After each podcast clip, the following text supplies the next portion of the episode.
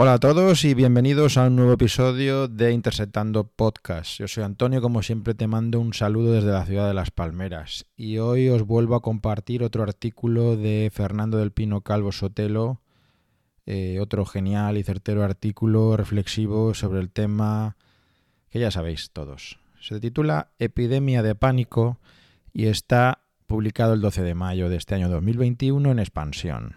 Y dice tal que las siguientes cosas. Ninguna pasión roba tan eficazmente a la mente todas sus facultades de actuar y razonar como el miedo.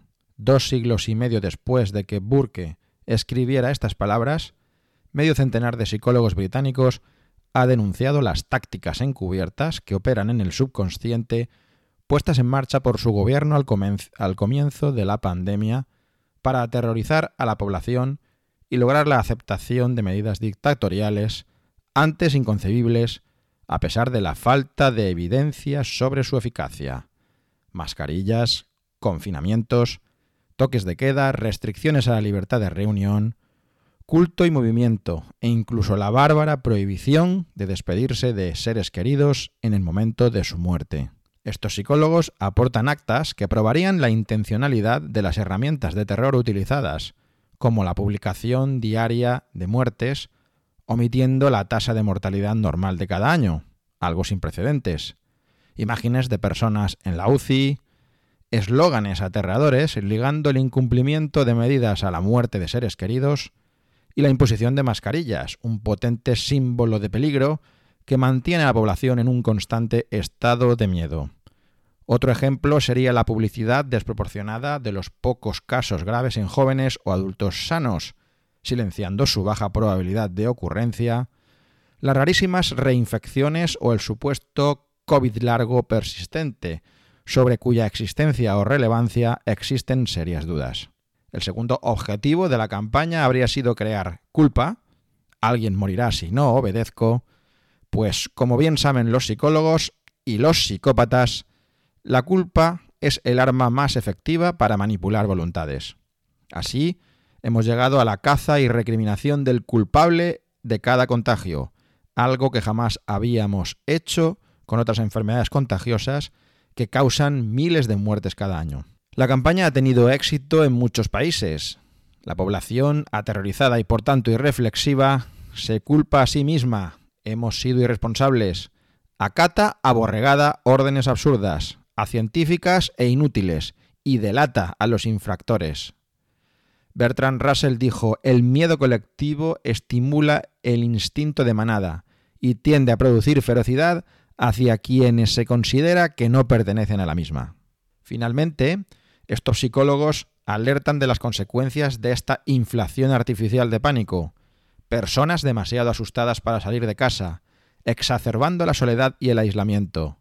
Sistemas inmunes debilitados por un nivel constante y sostenido de, ansiedad muerte de miles de personas por miedo a acudir a un hospital y daños mentales, especialmente en la población joven.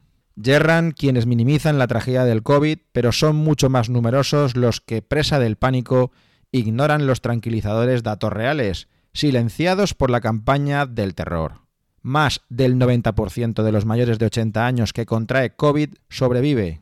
El 99% de los de 65 a 70 años el 99,9% de los de 45 a 50 y cerca del 99,99% de los de 30 a 35. De hecho, el 95% de los fallecidos tenía más de 65 años y la mayoría sufría comorbilidades, tales como obesidad, hipertensión, diabetes y cardiopatías. Las personas sugestionadas muchas de las cuales mantienen los mismos miedos tras vacunarse, creen no obstante que el COVID es una enfermedad habitualmente grave para todos o incluso una sentencia de muerte. Y al oír estos datos, no sienten alivio, sino incredulidad y una extraña ira hacia el portador de buenas noticias. Lamentablemente es síntoma inequívoco de haber sido exitosamente sugestionado.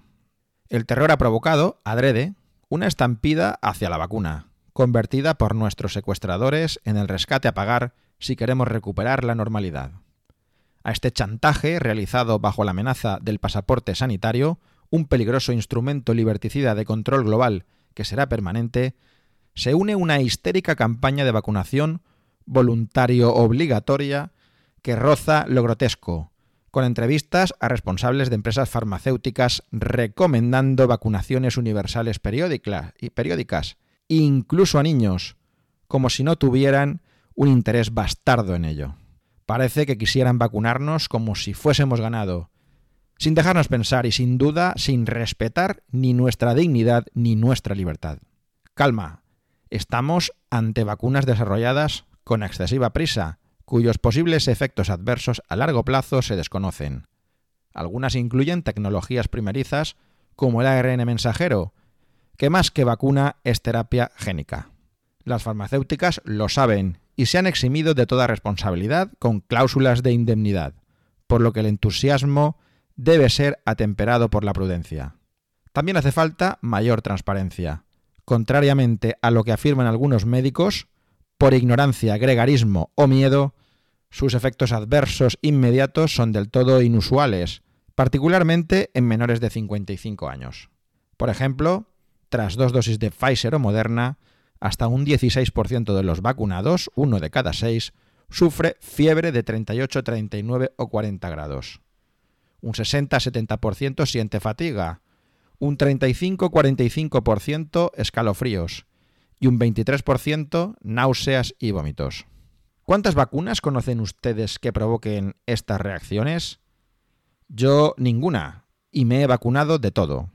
Efectos secundarios muchísimo más infrecuentes, como la anafilaxia o la trombosis, no aparecían en los ensayos clínicos, y el número de muertes tras vacunarse, de causalidad en algunos casos incierta, siendo bajísimo en términos absolutos, es sin embargo entre 100 y 400 veces superior al de la vacuna de la gripe.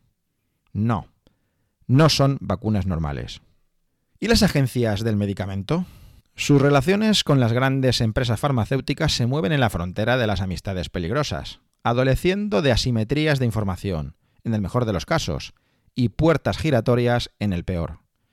Por ejemplo, resulta difícil de comprender que directivos de la Agencia Europea del Medicamento pasen directamente de trabajar para el lobby y de las grandes farmacéuticas a realizar labores de inspección en la Unión Europea o la Organización Mundial de la Salud.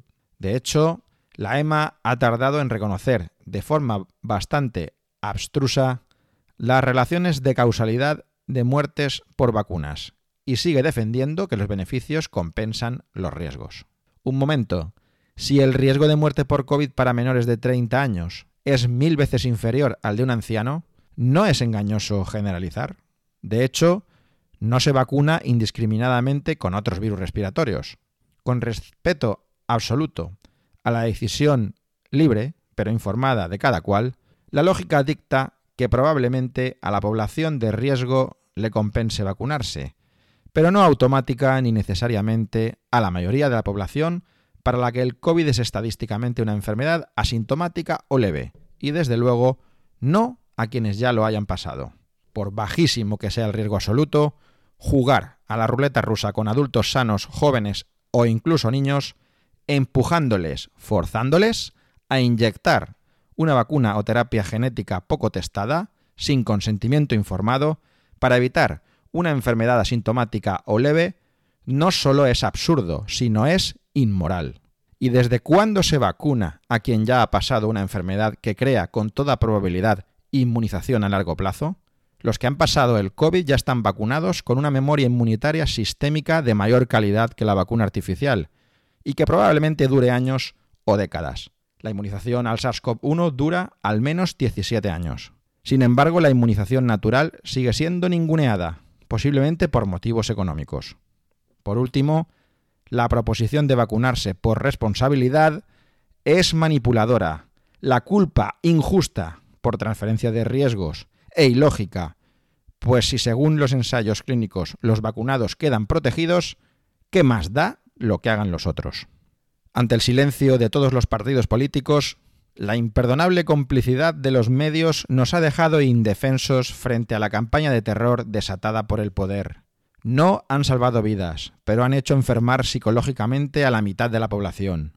Esta locura colectiva debe cesar, ¿No han hecho ya suficiente daño?